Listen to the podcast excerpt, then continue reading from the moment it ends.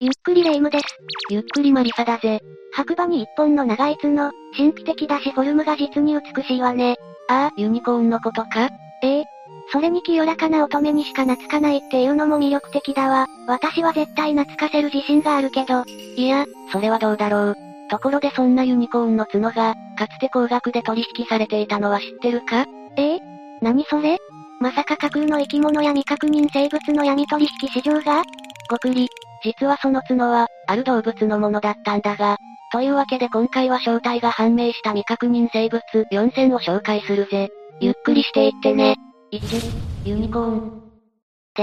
ユニコーンの角として売られていたのは、一体何だったのあんな角を持つ動物なんて思いつかないけど。その正体はズバリこちら。一角、ええ想像してたのとだいぶ違うわね。角の生えたイルカって感じだけど、確かに独特の姿だから実物を見ないことには、こんな生き物いるかいと思ってしまうのも無理はないよな。だから19世紀までは一角の生息域に住むイヌイットにしか、存在を知られていなかったんだ。一角の生息域はどのあたりなの北極海の北緯70度より北。大半はカナダの北部や、グリーンランド西部のフィヨルドに生息しているらしい。なるほど、ヨーロッパから3000キロ以上離れているし、実際の一角を見たことない人が当時は大半だったのね。ああ。イヌイットと交易している人々は、一角の姿形を聞いていたかもしれないが、実物は知らなかったんだろう。一角の角に見える部分は牙なんだがそれをユニコーンの角として、中世ヨーロッパや江戸時代の日本で売っていたんだぜ。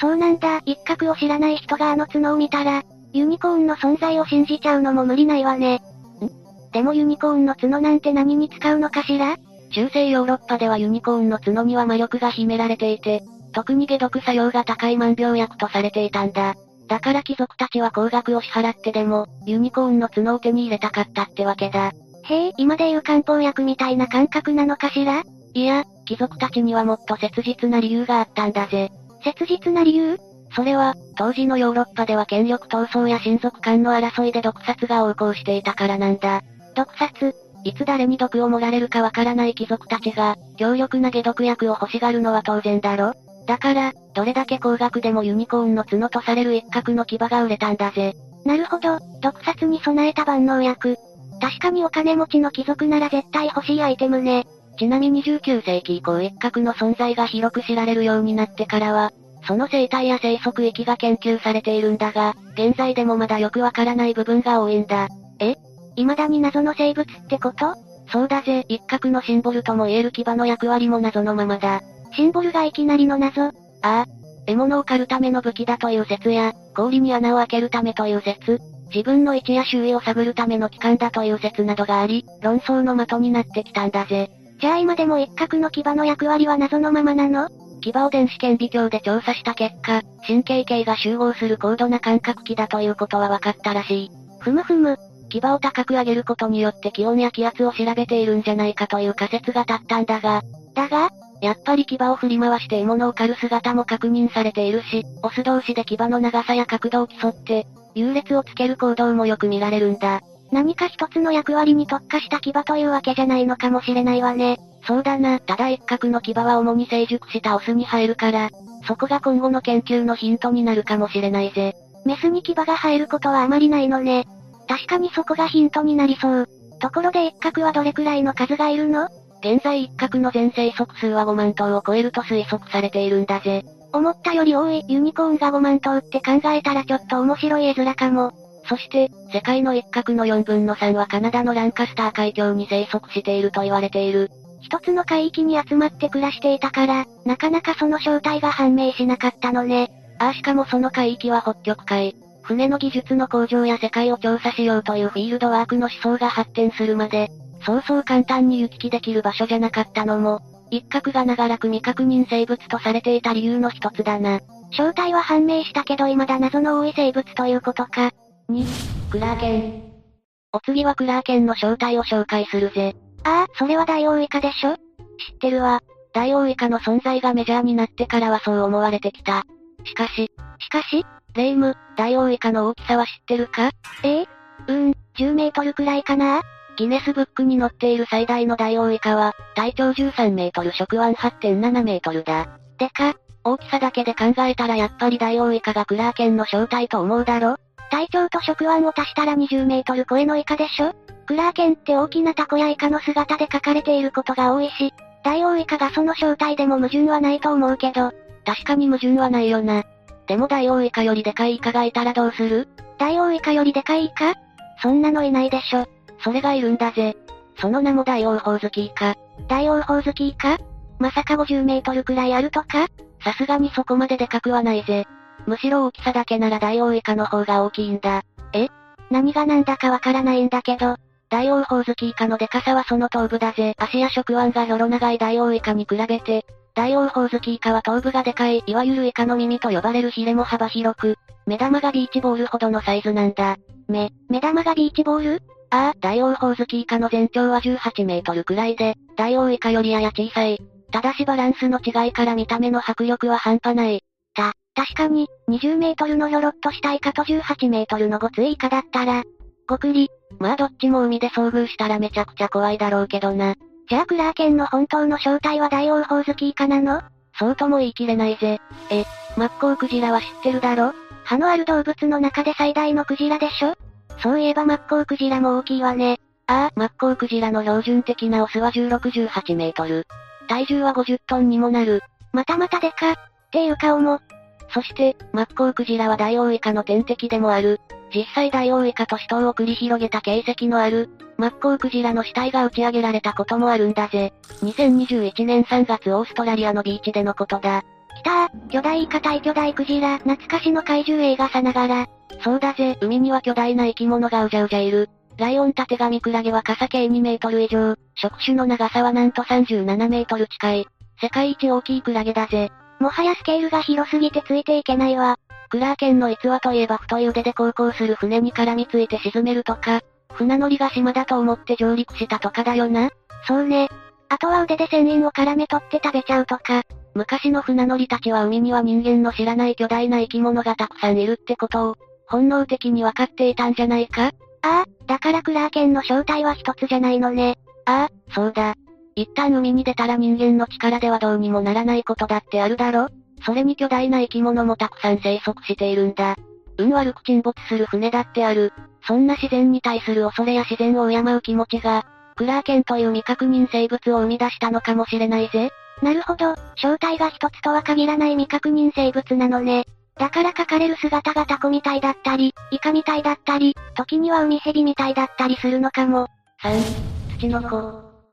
今度は日本の未確認生物の正体を紹介するぜ。ワクワク。みんな大好き土の子だ。出たー。日本の伝統的未確認生物、ゆるキャラ的な見た目もたまらないのよね。土の子は簡単に言えば動画やたら太くて短い蛇ってとこだな。しかも北海道と沖縄、奄美を除いた日本全国どこでも生息しているとされている、身近なタイプの未確認生物だぜ。土の子ブームの頃は、大人も子供もちょっと土の子探そうぜ、みたいなテンションだったって聞いたことがあるわ。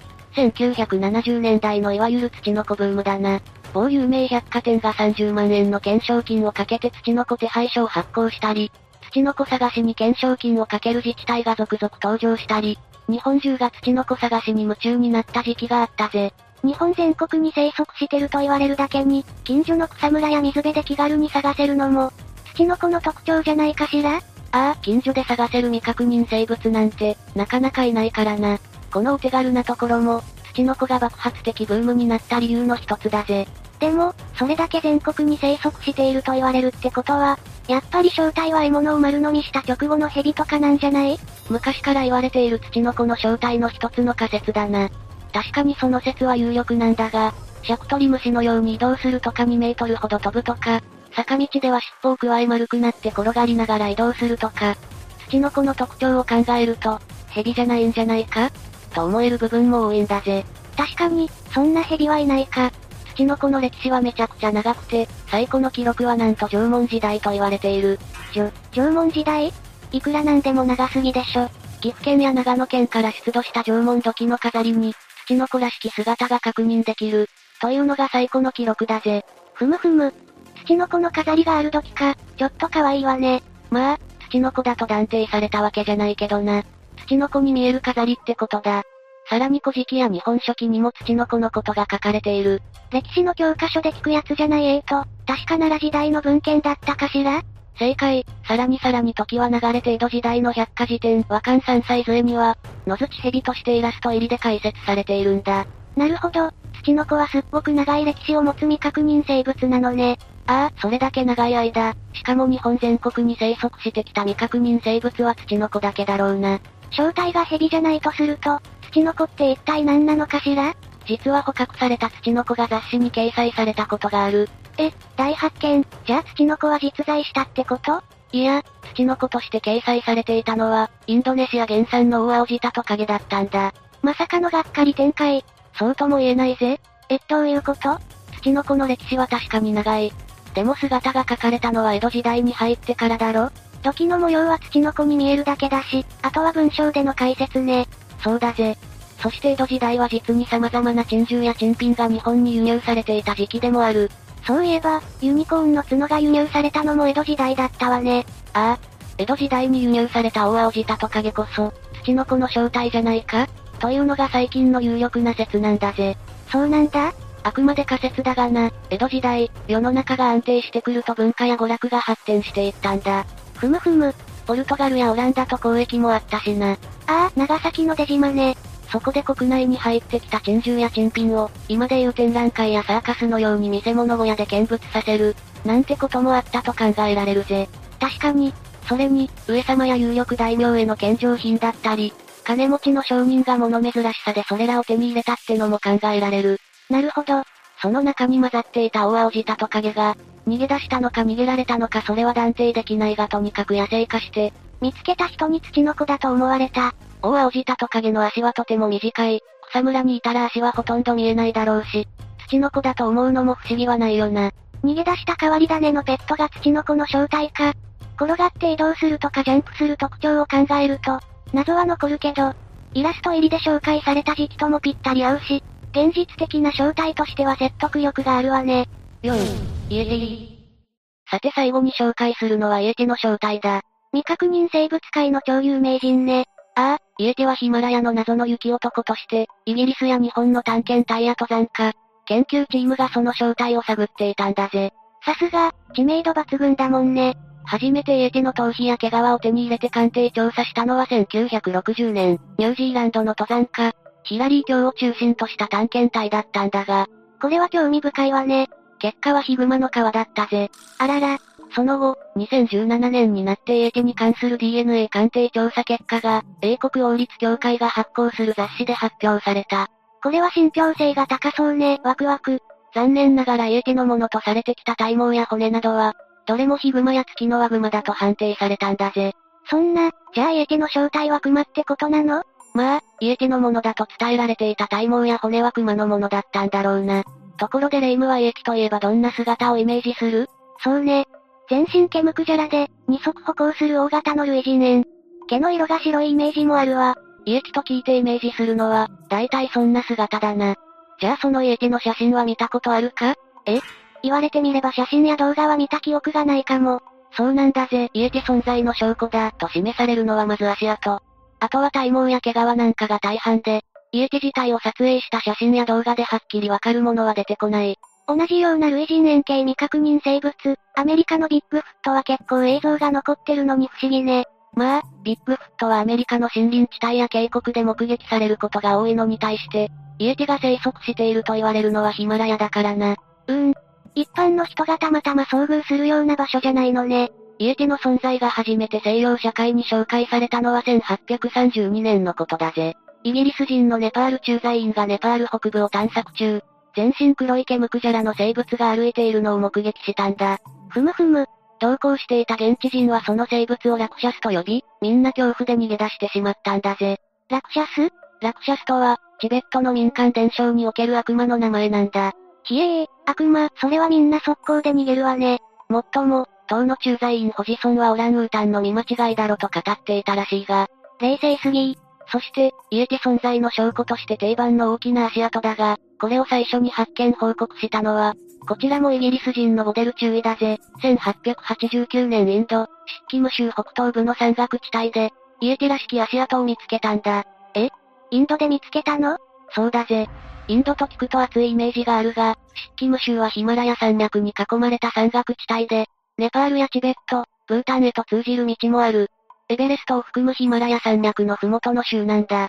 なるほど、インドってガンジス川やカレーのイメージだけど、エベレストに近い地域もあるのね。じゃあ話を戻すぜ。そのイエティらしき足跡を発見したオデル中尉も、熊の足跡だろと推測したんだぜ。またまた冷静すぎ待って。じゃあ私たちがイメージする雪男イエティの姿はいつできたものなのそれは1921年、発端はなんと誤訳だぜ。ええご、誤訳が発端一体どういうことなのイギリス陸軍のエベレスト探検隊が巨大な謎の足跡を大量に発見したんだが、同行していた現地の山岳ガイドが、それは嫌な匂いの雪男の足跡だ、と言ったんだ。へえ、それでそれでその嫌な匂いって部分が忌まわしいと誤訳されてしまったんだぜ。忌まわしい雪男、一気に怖さが増したわ。そうだろ。誤訳された忌まわしい雪男のイメージから、イエティは獰猛な類人猿の姿になったと言われているぜ。そうなんだ。元々の嫌な匂いの雪男は、現地のイエティ伝説の一つにイエティが近づくと嫌な匂いがする、という逸話があるんだ。つまり雪男嫌な匂い、といういわば慣用句みたいな表現だぜ。ほほう。ということは現地でもイエティの伝説は有名なのねむしろ、イエティの正体が熊だと判明した今でも、現地では精霊としてのイエティは変わらず信じられているぜ。イエティは熊なんじゃないの正体を知りたがっていた人々にとって、イエティは熊だったという結論で良いんだ。だけど現地のシェルパ民族にとっては、イエティは神であり精霊であり、聖なる動物なんだぜ。そうか、自分たちの神様の正体が熊でしたって言われても、それはなるほどそうですか、とはいかないわよね。そもそもイエティは目に見えない存在だと言い伝えられている。だったら毛皮や骨があるのはおかしいよな。目に見えない、だけど存在する神様としてのイエティ。正体がなんであれロマンが広がるわね。やっぱり清らかな乙女にしか懐かないユニコーンも、どこかに存在するんじゃないかしらよし、ユニコーン探しの旅に出発よ。いや、ユニコーンが懐いてくれる自信満々だな。ってことで、今日の動画はここまで。動画が面白かったら、高評価とチャンネル登録お願いします。最後までご視聴いただきありがとうございました。